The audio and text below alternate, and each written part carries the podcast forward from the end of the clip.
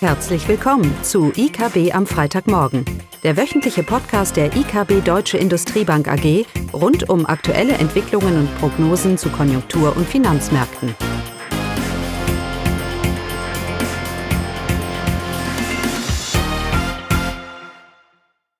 Willkommen zu IKB am Freitagmorgen, heute mit Klaus Bauknecht und Eugenie Wiebe. Unsere Themen heute sind, wir fangen erstmal an mit Umweltthemen und EZB. Und danach gibt es ein Update zu Konjunkturdaten in Deutschland mit Schwerpunkten Insolvenzen und langfristiges Wachstum. Ja, danke, Agenia. Fangen wir an. Ich glaube, es vergeht kein Tag, wo sich nicht die EZB über Umweltthemen, Green Bonds, Nachhaltigkeit und so weiter äußert und wie wichtig ihr das auch ist. Und ich finde das irgendwie alles so ein bisschen befremdlich, dass man auch das sich jetzt als ein Ziel äh, da, darstellt, einen, dass die EZB dazu einen Beitrag macht, zum Beispiel indem sie diese vermehrt Green Bond Anleihen, äh, also, also diese Anleihen, die speziell für ein Umweltthema oder ein Nachhaltigkeitsthema emittiert werden, dass man die zunehmend kauft. Ja, das ist alles irgendwie ein bisschen befremdlich, dass man sich jetzt auch dieses Ziel an den Hut steckt. Denn die Notenbank ist nur für eins da, Preisstabilität. Und das erreicht sie ja nicht. Als das Ziel, für sie geschaffen wurde, hatte die EZB die letzten 20 Jahre nicht erreicht. Die durchschnittliche Inflationsrate seit ihrer Schöpfung im August oder im, im, im der zweiten Jahreshälfte von, wann war das? 1999? Bis heute haben wir eine Inflationsrate von 1,6 Prozent im Schnitt und keine zwei oder nahe an zwei oder knapp unter zwei. Und Trichet hat sich ja immer gerühmt, ich weiß nicht, wer das noch erinnert, dass er gesagt hat, die durchschnittliche Inflation der Eurozone ist 2%. Die EZB ist erfolgreich. Das konnte er über die ersten zehn Jahre sagen. Ja, aber die letzten zehn Jahre haben wir eine Inflationsrate von nur 1,3% gehabt. Also hat die EZB die letzten zehn Jahre und auch insgesamt ihr eigentliches Ziel, Preisstabilität, nicht erreicht. Also ich würde mich lieber mal um diese Themen kümmern, was vielleicht sogar andeuten könnte, dass die Geldpolitik eben nicht ausreichend expansiv ist und war ähm, als jetzt hier ein großes Thema aufzumachen über, über Green Bonds oder, oder nicht. Das ist ein politisches Thema auch. Außerdem brauche ich diese Green Bonds gar nicht. Da kann man viel darüber diskutieren. Habe ich eine glaubwürdige Regierung, die Umweltziele verfolgt, dann brauche ich keine Anleihen, die speziell für ein Umweltthema allokiert werden. Aber das ist vielleicht nochmal ein, ein, ein anderes Thema. Aber man wundert sich im aktuellen Umfeld, was sich die EZB alles auslässt naja, ich will nicht sagen, es ist eine Ablenkung Eugenia, sie ihre eigentliche Ziele ja auf Jahre noch nicht, noch nicht erreichen wird, aber gut. Kommen wir vielleicht jetzt mal zu den wirtschaftlichen Themen, Konjunkturthemen. Ne? Ja, also so. genau, dann äh, mache ich mal weiter. Diese Woche ist äh, der ZTW monatliche Konjunkturumfrage veröffentlicht worden und die Werte sind jetzt für Oktober sowohl für Deutschland als auch für die Eurozone haben sich deutlich verschlechtert. Wenn wir uns die Werte anschauen, für Deutschland ist er von ähm, 77,4 im Vormonat auf 56 Punkte zurückgegangen.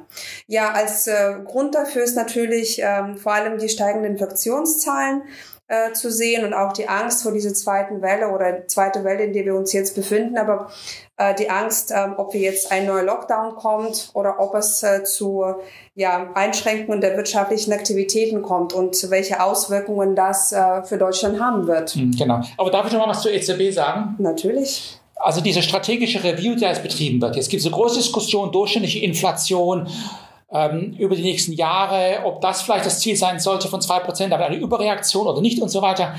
All diese marginalen Anpassungen, die Definition, ob der Index auch repräsentativ ist. Am Ende bleibt die EZB den Beweis schuldig, dass sie wirklich überhaupt ein Inflationsziel mal erreichen könnte. Über einen längeren, über einen längeren Zeitraum. Das ist ein Glaubwürdigkeitsproblem, das wir hier haben bezüglich der EZB. Nicht unbedingt ein Definitionsproblem. Ja, okay. Gut, dazu haben wir auch etwas veröffentlicht diese Woche. Darum wollte ich das nochmal noch mal betonen. Ja, kommen wir zur Konjunktur. Du hast ja schon die Daten schon gesagt. Genau, wir sind bei der zweiten Welle. Und wir sind bei der zweiten Welle. Die zweite Welle macht mir noch so ein bisschen Sorge. Da gibt es dieses Lied, es ist die perfekte Welle. Das ist leider nicht, denn eine zweite Welle ist eine Katastrophe. Also wenn wir jetzt zu einer zweiten Welle des Lockdowns kommen würden, denn die Insolvenzzahlen würden doch deutlich ansteigen. Insolvenzen steigen vor allem an, wenn sich eine Krise oder eine Rezession länger hinzieht. Es ist nicht so sehr die Tiefe des Einbruchs, sondern die Länge, die hier kritisch ist. Das zumindest mal würden unsere empirischen Analysen zeigen. Und diese zweite Welle würde natürlich die Erholung deutlich verlangsamen und würde diese Überbrückung, die jetzt viele Unternehmen hier gemacht haben, ähm, zerfallen, einbrechen lassen. Und äh, ohne Zweifel würden die Insolvenzraten doch deutlich ansteigen. Wir wissen alle, dass sie ansteigen werden. Das sagt auch der Finanzstabilitätsbericht. Aber das Argument ist immer noch, ja, aber es wird nicht so schlimm. Ähm, sie werden ein bisschen ansteigen von einem niedrigen Niveau und so weiter. Das ist alles richtig. Solange wir diese zweite Anstieg, diese zweite Welle in den Infektionen, solange das nicht in einen zweiten Lockdown ausartet, das wäre dann wirklich eine Katastrophe. Aber grundsätzlich kann davon ausgegangen werden, weil eben in der aktuellen Entwicklung wir keine V- oder keine Anhaltendynamik in der Erholung sehen werden, dass sich diese Insolvenz Zahlen deutlich ansteigen werden. Nicht nur, weil jetzt ab 1. Oktober es wieder Pflicht ist, Liquiditätsengpässe oder, oder, oder Zahlungsunfähigkeit anzumelden. Ja, während uns alle das, der Gesetzgeber hier ja da das hier einen gewissen Schutz gegeben hat, der ab 1. Oktober nicht mehr, nicht mehr da ist. Zumindest mal was Insolvenz, ach zumindest mal was Liquiditätsprobleme angeht. Und 90 Prozent aller Insolvenzen sind Liquiditätsprobleme. Ja, von daher machen wir uns da schon, schon gewisse Sorgen über, über, diese, über diese Erholung. Das sieht sich ja, sieht man ja auch in den Prognosen insgesamt. Die meisten werden es gelesen haben in der Zeitung, das Gemeinschaftsdiagnose wurde ja veröffentlicht und war sehr negativ, wie jetzt die Prognosen nach unten genommen worden sind und so weiter. Von 4% auf 3% nächstes Jahr. Und das beruht eben auf dieser Sorge, dass das erste Quartal nächstes Jahr jetzt doch etwas schwächer laufen könnte. Aber wir reden hier von einem langsameren Wachstum. Wir reden von keinem Einbruch. Erwarten wirklich einen Einbruch, einen absoluten Rückgang im BIP wieder. Dann müssen wir von ganz anderen Wachstumszahlen auch für nächstes Jahr ausgehen. Und das wäre wirklich eine zunehmende Katastrophe, was äh, die Insolvenzen, die Insolvenzen angeht. Übrigens, Eugenia, ähm, quer über die Wirtschaft. Nicht nur die Branchen, die uns ja so äh, immer im Vordergrund schwirren. Gastronomie und Tourismus und Transport und so weiter. Nicht Transport. Luftverkehr. Ja. ja. Man hört ja zum Beispiel, dass äh, das verarbeitende Gewerbe sich äh, so deutlich erholt hat. Erwarten wir dort auch Anstieg der Insolvenzen? Genau, aber traditionell ist das verarbeitende Gewerbe sehr konjunktursensitiv und da steigen ja die Insolvenzen immer deutlicher an. Und das ist eben im Moment nicht der Fall, weil da die Erholung doch, wie du gesagt hast, deutlich über den Erwartungen war bis jetzt. Und das ist eben so die Sorge, dass mit dieser zweiten Welle, wenn sie denn kommt, und der zweite Lockdown dementsprechend, dass wir dann vor allem im verarbeitenden Gewerbe einen deutlichen Anstieg zu Anstieg. Das ist das Risiko. Und von daher sind Unternehmen weiterhin gut beraten, Liquiditäts äh, hier Vorsorge weiterhin zu treffen, nicht nur kurzfristig als Überbrückung, sondern, sondern weiterhin auch auf sechs, auf zwölf Monate, weil wir eben nicht wissen, vielleicht auch ein bisschen wurden wir auch, ähm, oder man wird gefangen in dieser V-Erholung, die wir jetzt hatten. Und jetzt auf einmal ist das Bild auch deutlich eingetrübt. Aber auch hier dürfen wir nicht in Negativität verfallen. Aber sicherlich haben sich die Risiken doch deutlich anders entwickelt. Wie wir ja auch an den Infektionszahlen jeden Tag sehen. Und das ist auch das grundsätzliche Problem der Wirtschaftspolitik in Deutschland und der Fiskalpolitik. Die wird nämlich getrieben von einer Krise, ja, von, von einer Krise zur nächsten Krise. Euro-Krise, Finanzkrise, Corona-Krise. Die ganze Wirtschaftspolitik wird gesteuert auf hier Krisen, ich will nicht sagen Prävention, weil das wäre ja eine langfristige Perspektive, sondern dass man die, ähm, die Konsequenzen von einem, man, man, man rennt von einer Krise zur nächsten und versucht die negativen Konsequenzen abzumildern und dabei verliert man the bigger picture her.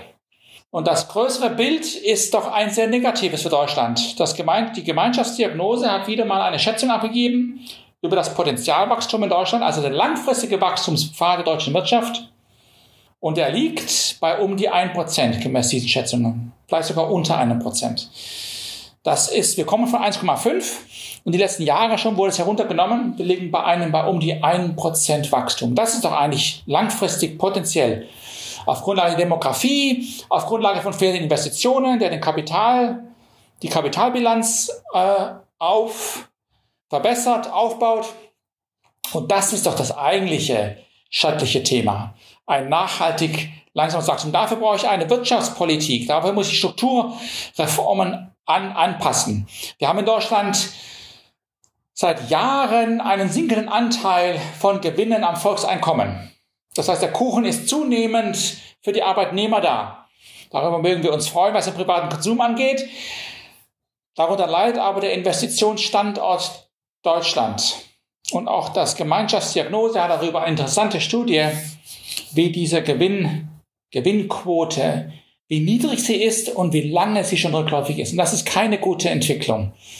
Ähm, und wenn wir dieses Potenzialwachstum, unser langfristiges Wachstum steigern wollen, dann ist nicht nur eine Frage der Demografie und damit auch einer richtigen, einer richtigen Immigration Policy, sondern es ist auch eine Frage von, ähm, von ausreichenden Investitionen, um diesen Kapitalaufbau voranzutreiben. Und hier mag Corona vielleicht sogar ein Katalysator sein.